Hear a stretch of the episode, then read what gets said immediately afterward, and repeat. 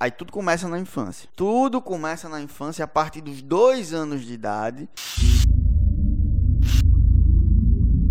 Existem alguns estudos que falam que é a partir dos seis meses até nos dois meses de idade já dá para identificar algumas, alguns pontos sobre vergonha, mas o, o, estudo que eu peguei que eu vi dados mais relevantes foi a partir de dois anos de idade. Então, a partir de dois anos de idade, a criança começa a entender que existe um ponto comparativo. A criança começa a entender que as pessoas observam ela. Ela começa a entender que ela é diferente dos pais, que ela é diferente dos amigos e começa a se comparar mesmo. Se comparar com os pais, com tios, com primos, com pessoas da idade deles e pessoas com idade mais avançada também.